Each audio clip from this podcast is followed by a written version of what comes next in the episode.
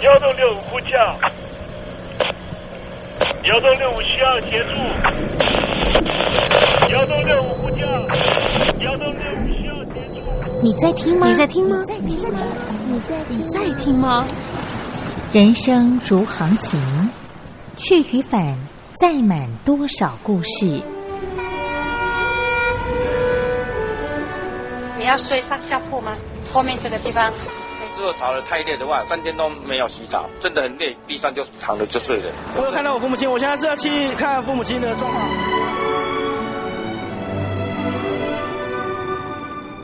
聆听故事湾，让每个故事找到属于自己的码头。我到了那儿以后，我们就往妈妈家去。我一到那边，就感觉我妈妈已经她能够活活下来都不容易，我知道。她没她没跟我讲，我也不敢问，好好苦。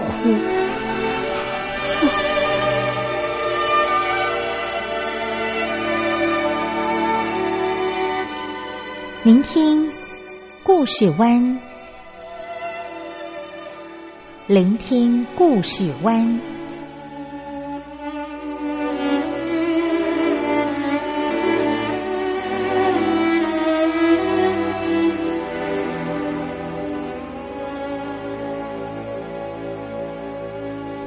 故事总有一个停泊的港湾。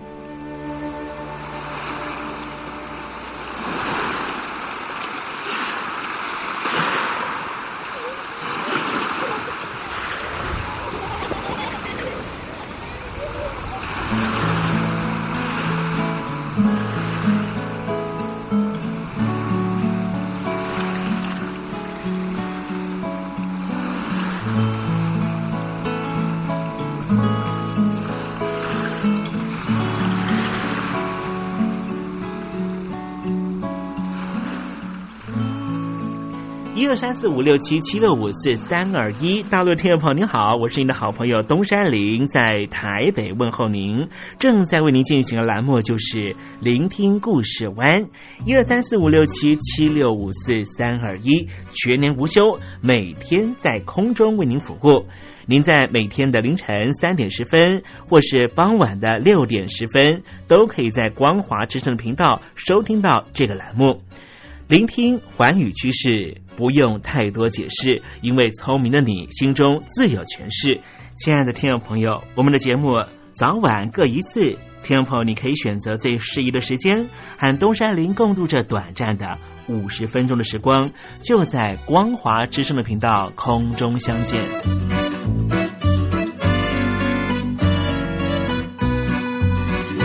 那么，听众朋友，收听、聆听故事湾东山林的节目，到底能够听到什么样的内容呢？尤其啊，我们环宇全世界，焦点放到神州大陆啊，光是整个中国大陆呢，就有将近九千家不同的大大小小的电台了。我们的节目到底有什么不一样的地方呢？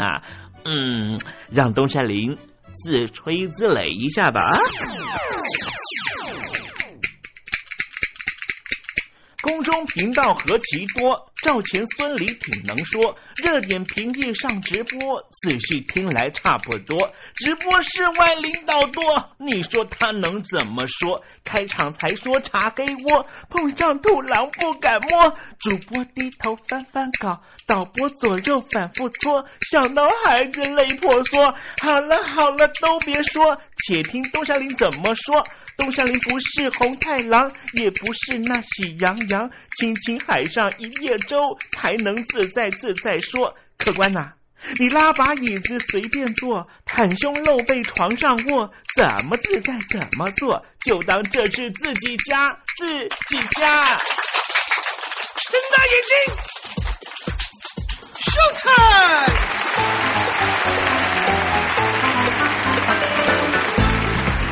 众朋友您好，我是你的好朋友东山林，在台北问候您。正在为您进行的栏目就是《聆听故事湾》啦。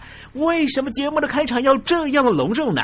因为在凌晨三点钟的时候才进行我们的节目啊。听众朋友可能正在打瞌睡之中，或是呢在睡梦之中，所以呢要赶快把听众朋友呢让那瞌睡虫踢到九霄云外啦。听众朋友，今天的节目非常的精彩，千万不要错过喽。那么精彩的内容到底包含了什么呢？赶快让东山林为您报告。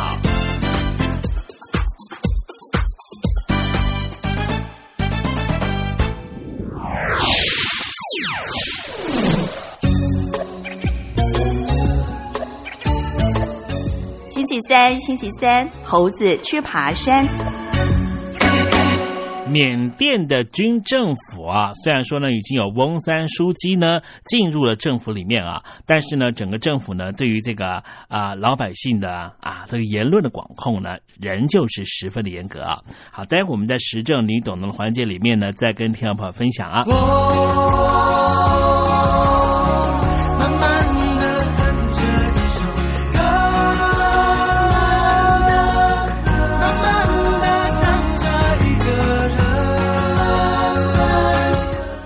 想谈恋爱吗？在爱里可以慢慢爱，不在爱里那就等待，因为等待是爱情的一种方式。天气已经冷了，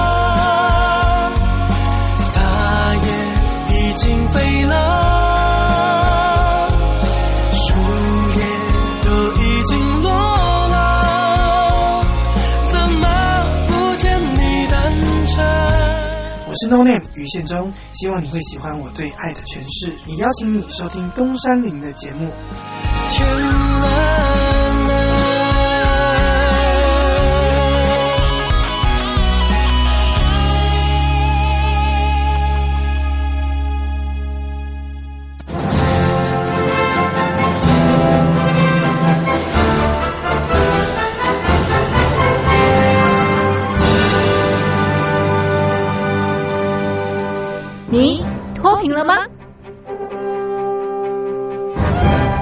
年轻时候的习近平就深知贫困之苦。我当时和村民们辛苦劳作，目的就是让生活过得好一些。因此，扶贫一直是习近平的重要工作。二零一五年，习近平在中央扶贫开发工作会议上做了二零二零大陆全面脱贫的承诺。到二零二零年，我国现行标准下，农村贫困人口实现脱贫，是我们的庄严承诺。一诺千金，全社会要行动起来，进锐出战，精准施策。于是，一场脱贫攻坚战席卷大陆。为了打赢扶贫攻坚战，大陆提出了精准扶贫。世界上大部分采用的扶贫方式，都是将扶贫的钱平均分给贫困者。中国的精准扶贫则完全不同。为了让资金使用更高效，扶贫效果更好，中国根据村子的特点。以及每户村民档案记录的不同情况来分配钱，安排不同的扶贫方式。于是，有的村子做起了旅游业，有的村子通过修路大桥，极大的增加了农产品的销量。有些没有工作能力的老人，给他们生活所需资金保障；有些缺乏劳动技能的，给他进行职业培训。中国扶贫就是这样结合村子的特点与个人的情况，以个性化定制为每个贫困户找出脱贫方式，这就是中国扶贫的精准度。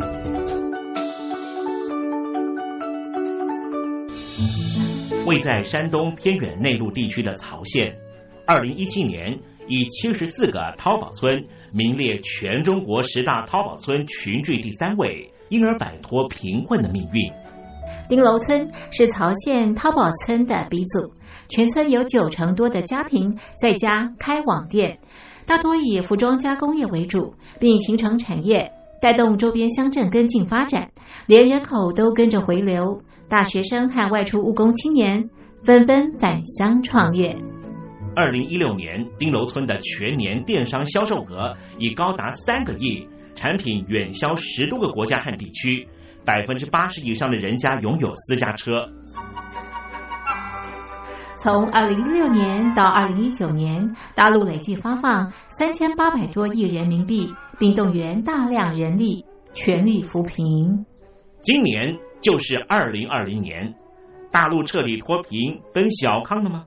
大陆国运总理李克强在今年人大会议闭幕后的中外记者会上，他是这么说的：“中国是一个人口众多的发展中国家，我们人均。”年收入的平均水平是三万元人民币，但是有六亿人每个月的收入也就是一千元，一千元在一个中等城市可能租房都困难。现在又碰到疫情，其中有一位农民工说他五十多岁了，在外打工三十多年，每年如此。但今年就没有找到工作，全家都陷入困境。唉，第二朋友，你脱贫了吗？欢迎听众朋友来信分享你的脱贫经验，或者大陆政府脱贫做法与建议。我们准备高端短波收音机要送给您哦。活动从八月一日进行到十月三十一日，请您写下姓名、地址、邮编、联络电话。年龄等基本资料，传统邮件请寄到台北邮政一七零零号信箱，台北邮政幺七零零号信箱，嘉陵东山领收。电子邮件请寄 lily 三二九 at ms 四五点 highnet 点 net l y l y 三二九 at ms 四五点 highnet 点 net。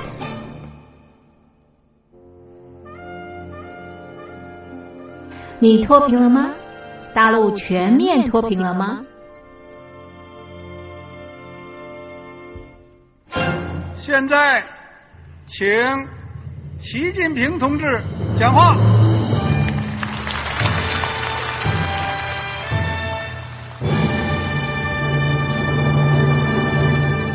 中国梦必须紧紧依靠人民来实现。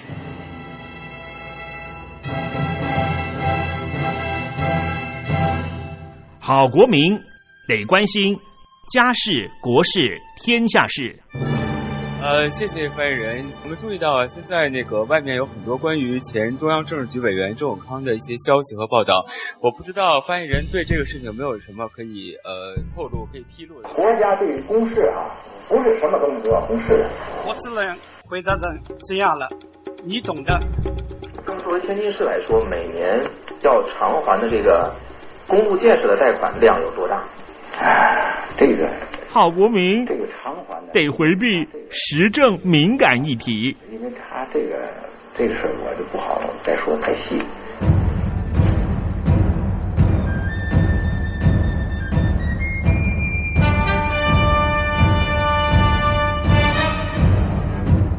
我们要坚持人民当家作主，坚持人民主体地位。任何官方不宜说太细，期望您体谅的话题，尽在时政，你懂的。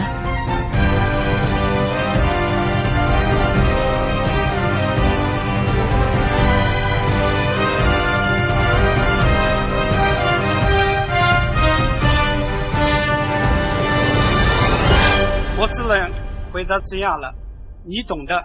那些官方无法为您说太细的事情，就让东山林为您详细的说明白。天婆早上好，晚上好，正在为您进行的栏目就是聆听故事湾。此刻为您进行的环节就是时政，你懂的，一同关心焦点话题。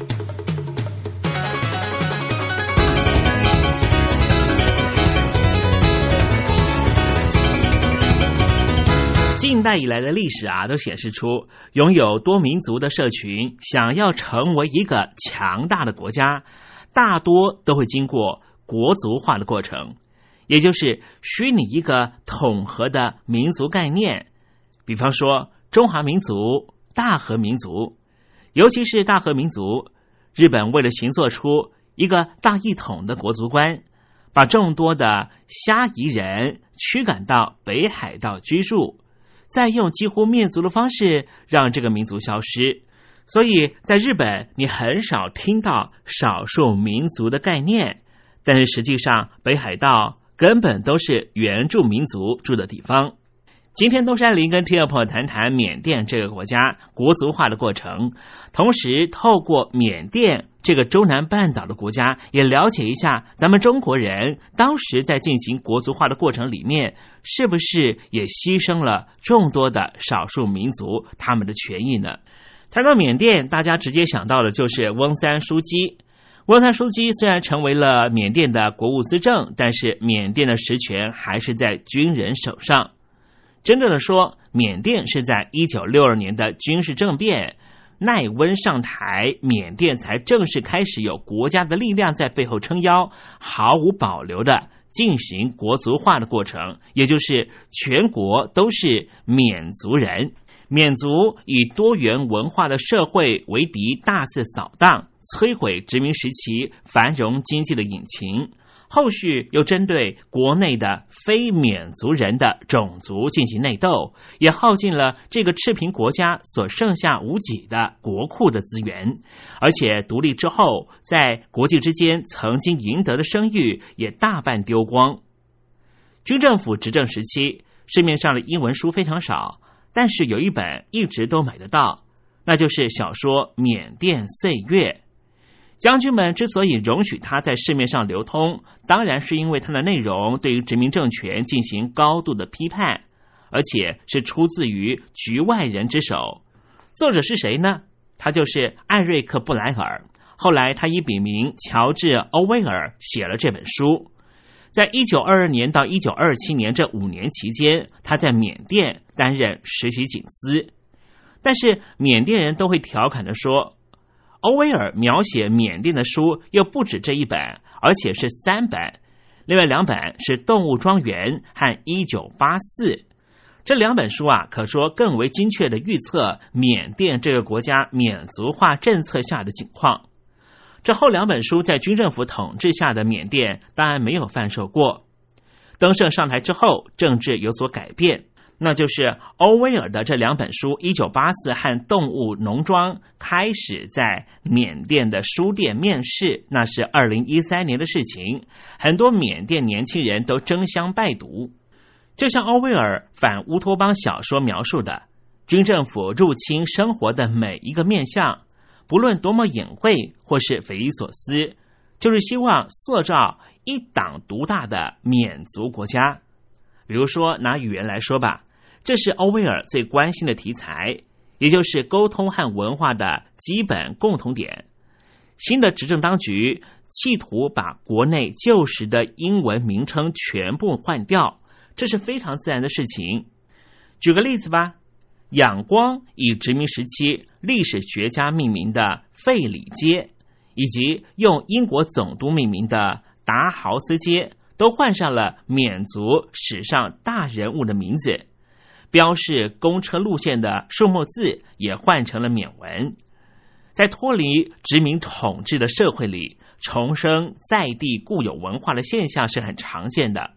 非洲的苏丹就发生过同样的景况，而苏丹是非洲头一个和英国争取到独立的国家。但是将军们的企图啊，可不止于此。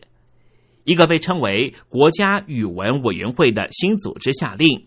英国的语文要全面的撤出学校课程，不得作为授课语言，只能够当成第二语言来教。更重要的是，将军们明令，缅族语文是全国上下所有教育体系唯一可以使用和教授的语文，断然否决了缅甸邦联里面其他所有的原住民族所使用、教授、学习自己语言的权利。这样一来，语文又变成了缅族化的主战场。在这个起码有一百种不同语言，其中包含至少三种特殊语系，也就是藏缅语、孟族高棉语和傣语。这三种语言和缅族语言根本都不一样，但是这个国家要求的是每个人只能够讲缅语。对于清族和克伦族来说，缅语根本就跟西班牙文和各文一样非常陌生。伦敦大学亚非学院的学者华金斯，他是一名博士，也是缅语专家。他说，数百万人不能够使用母语，这等于是被剥夺了语言权，后果不堪设想。克伦族最能言善道的发言人之一叫做阿伦乌梭，他是一九四零年代末出生的。他说：“这就是所有少数民族最气愤的一点，他们竟然不能够教授，不能够学习自己的语言，简直是对过去五十年左右的武装冲突火上加油。这就好比拿着强迫同化的这把长矛，刺入缅甸所有非缅族、非佛教徒的心坎里，逼他们强迫接受单一的缅族文化。”好似少数民族语言就该被扔到垃圾桶里面一样，就连同他们独特的文化和政治认同也一起消失了。老一辈的克钦族悲愤地指出，一九六零年代末，仰光当局下达命令，克钦语不能够在学校里面使用传授的那段时光，在克钦族的学校里面，中央指派的老师全部都是缅族人。他们没有兴趣学，也不关心长久保存地方语言的重要性。克钦邦的学校到处张贴海报，警告说学校老师听不懂的语言，那是野蛮人的行为。结果学生即便是在私底下，也不敢再说克钦语了。谈到语言受到打压，孟族人的感受就更强烈了。因为他们自认在文化上面比缅族人更优越，从语言学的角度，他们是区域语系之一——孟族高缅语的始祖。当代的缅文源自于孟文，孟族设立了平行运作的委员会和志工所组成的，当然这都是僧侣所组成的支援单位。这个单位继续传授他们的语言。希望能够让下一代传下去，可是这是非常危险的职业，成果时好时坏，端看缅族政府随时的打压有多强烈。官方对于非缅族人的差别待遇，也让和孟族一样的少数民族处于难以翻身的恶劣态势，因为没办法把缅语说的流利，就进不了缅甸的公家机关工作。所以，从某个方面来说，这个国家完全是由缅族人所掌控的。但是，少数民族在这个国家并不是少数。一九八九年，缅甸当局继续在语言政策上面发动攻势，颁布了恶名昭彰的拼音规范法。表面上声称是为了去除老旧的殖民时期的名称，实际上是更进一步的推动缅族化。通过拼音规范法之际，军政府又特别感受到以全民盟为主的民主派势力施加了压力，而这个组织在前一年才成立。这项拼音规范法的法律明令改变缅甸地名的英文译名，可是却是以缅甸的缅族语言来呈现，而不是以地名所指的地理位置的所在地的当地语言来呈现。因此，对于缅甸的所有居民来说，这些新的命名远不如原本很多的英语拼写更具有包容性。因为当时的英国殖民者通常是非常仔细记录他们所听到的当地地名、当地的老百姓如何发音，然后尽可能贴切的转成英文拼写。这意味着，原本英文地名普遍反映在地少数民族对于地方的命名，但是现在这些全部都被废除了，没有问过最常使用它的在地人的意见。于是缅族改为巴姆尔，十四个邦和省的名称拼写也有八个都改变了，造成永久的混淆。因此，阿拉坎变成了若开，克伦变成了克英。佩哥改成了博固，仰光的拼写方式也从原来的 R A N G O O N 改成了 Y A N G O N，读音上面从 Rangoon 变成了 Yangon。从这读音的大大不同，听众朋友，你应该都能够感受到缅甸的拼音规范法造成了多大的改变。就如同华金斯总结，这是把当地的地名大大的政治化，缅族语言掠夺了其他少数民族的语言，而在缅甸自此之后也不再有语言学的学者，因为在缅甸大学里面根本就废除了这门学科。即便某个缅族人想要学一学自己国家里面众多的少数民族使用的语言，现在几乎是不可能，因为能够胜任的老师寥寥无几。一九八九年的法令最令人诟病的一点，就是把国家的正式名称从 Burma 改成了 Myanmar，这又是表面上打着反殖民主义的名义所进行的改变。一个好听的说法是这样说的。因为 Burma 是英国人给这个国家取的名字，为了彻底抛开殖民的枷锁，这个国家理当回归英国人踏上这块土地之前的名称，叫做 Myanmar。再者，Burma 只是反映占多数的缅族的存在，因此 Myanmar 更能够代表这个国家的所有民族，包含被打压的少数民族。事实上，就像后来更多人指出，在英国抵达之前，米尔马跟 Burma 几乎是通用词。一如语言成为缅族化政策的重要工具，教育也是。课堂里的活动越来越以维系军方控制为目的，而不是让下一代去学校里面学习普遍性的知识和技能。结果，缅甸全国的教育水平在过去五十年严重下滑。这一切都是从办学优异的基督教学校开始，在一九六零年代强迫关闭之后发生的事情。大部分的外籍教师被逐出校园，而有着坚固的维多利亚式的红砖建筑的教会学校被国家接管。这些学校现在大部分仍旧是政府资助的公立学校。为了终止和降低外国学校在国家教育体系里面的主导地位，拿教会学校开刀，这是可以理解，甚至是避免不了的事情。只不过始终见不到稍微可以媲美教会学校的任何教育单位取而代之。来的都是一些政治正确，但是完全没有教育能力的缅族人。很快的，将军们的野心也就昭然若揭。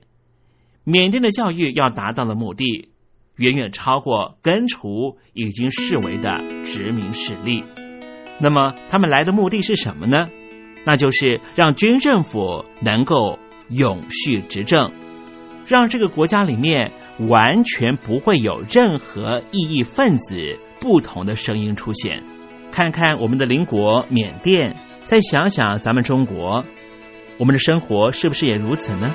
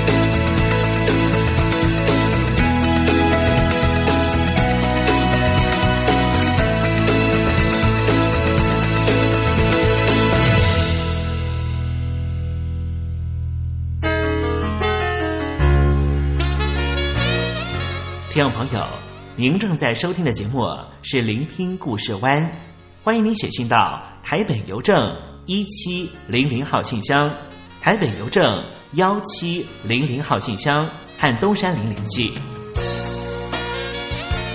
东山林就是东边的山里有只麒麟的东山林，东山林等候您的来信哦。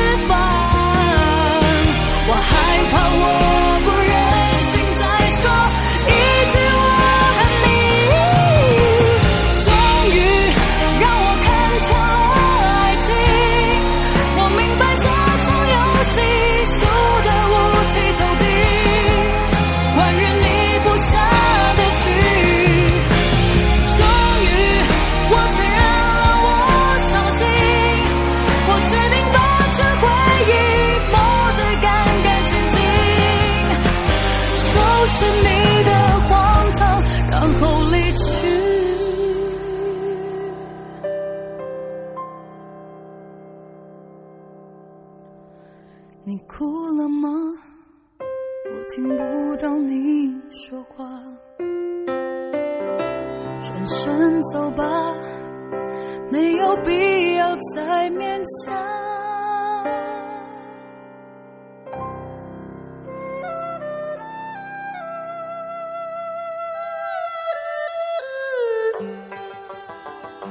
这是两岸中国人都喜欢的一首歌。小城故事多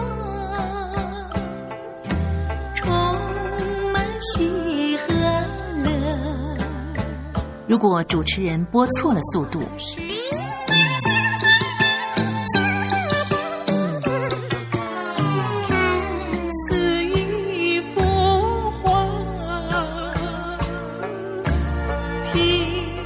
或快或慢的走调歌曲都不是听众喜欢的。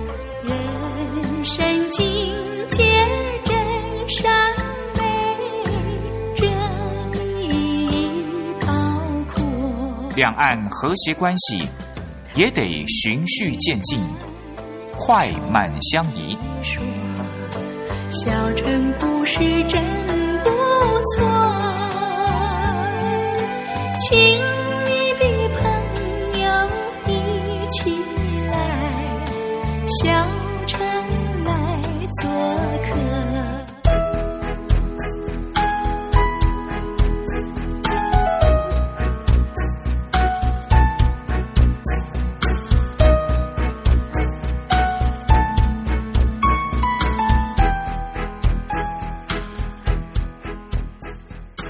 活中少不了知性的真，生活中少不了理性的善，生活中也少不了感性的美。光华之声，永远陪伴您，生活在真善美的世界。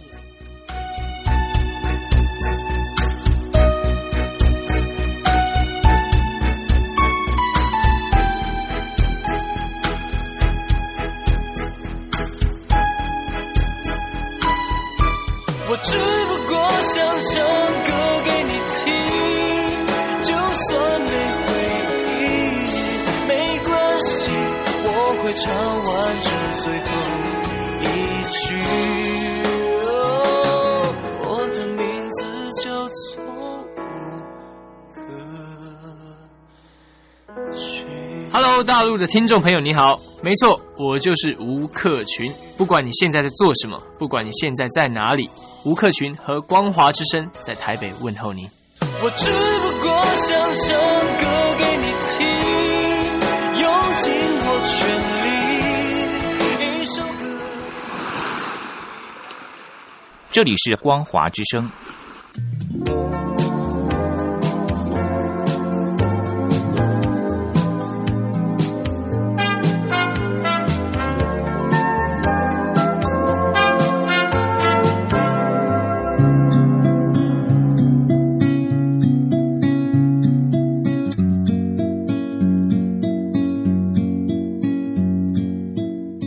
中国大陆有超过一千万名失智症患者，超过半数没有诊治，因为我们社会替他们贴上痴呆的标签。Hello，来了失智症不是绝症，及早发现，尽早治疗，可以减缓恶化。透过饮食，还可以避免患病哦。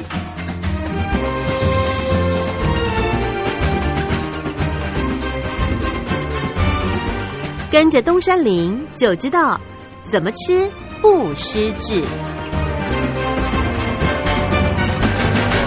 Hello Hello，听众朋友你好，我是你的好朋友东山林，在台北问候您。又到了怎么吃不失智的环节，跟着东山林一起发现不失智的饮食秘方吧。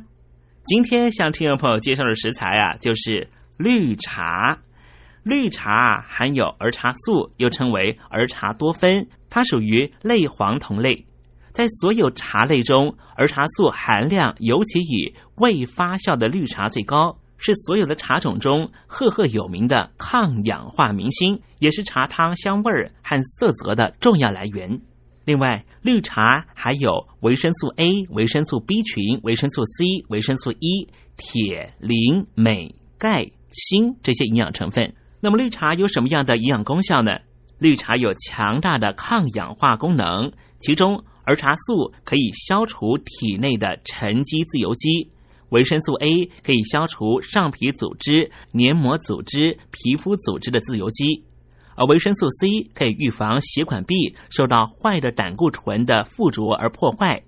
至于维生素 E，对脑部的帮助很大，可以减缓失智症恶化的程度。还可以帮助预防心血管疾病的发生。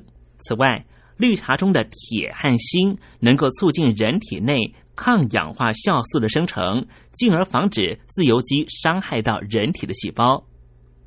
虽然说绿茶那么好，但是在喝绿茶的时候，还是必须做一个小的提醒，因为绿茶容易刺激到肠胃道。如果听众朋友你有胃溃疡这些疾病的话，建议空腹的时候就不要喝绿茶，否则容易刺激胃酸分泌，造成胃溃疡。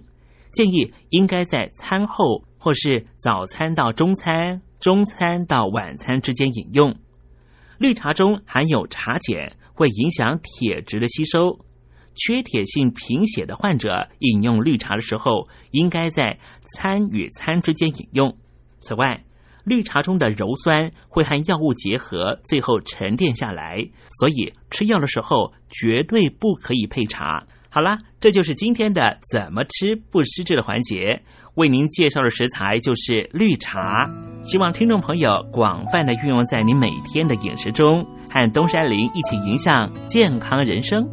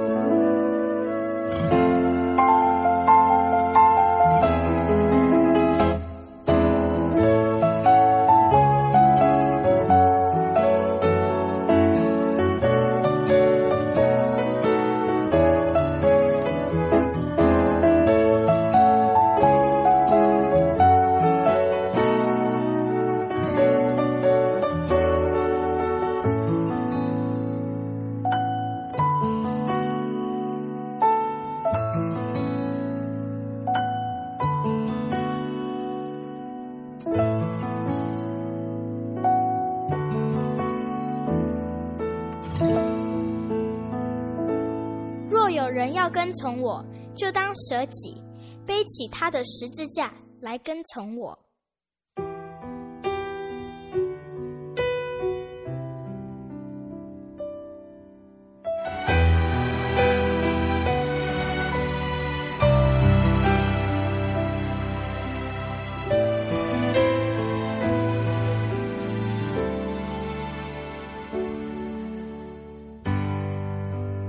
将生命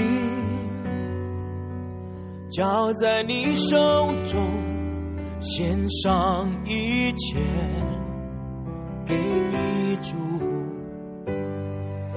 我的世界全在你手里，我属于你到永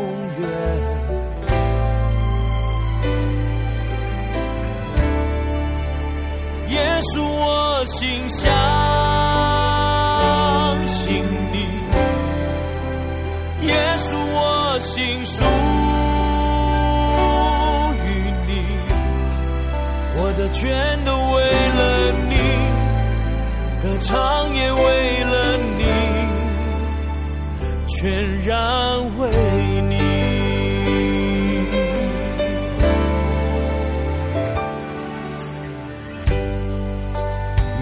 同行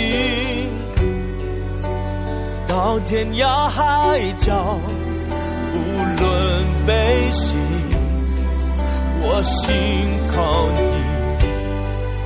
主，我愿意活出你旨意，活出你应许，到永远。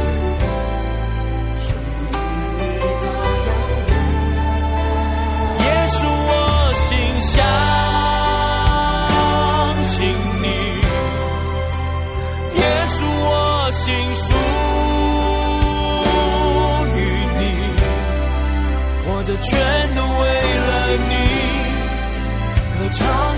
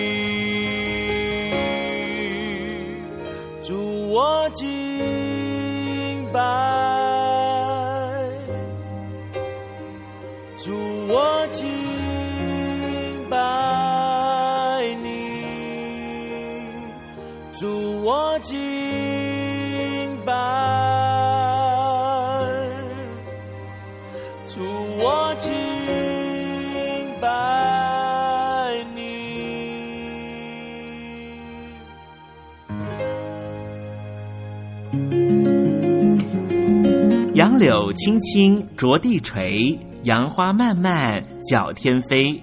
柳条折尺花飞尽，借问行人归不归？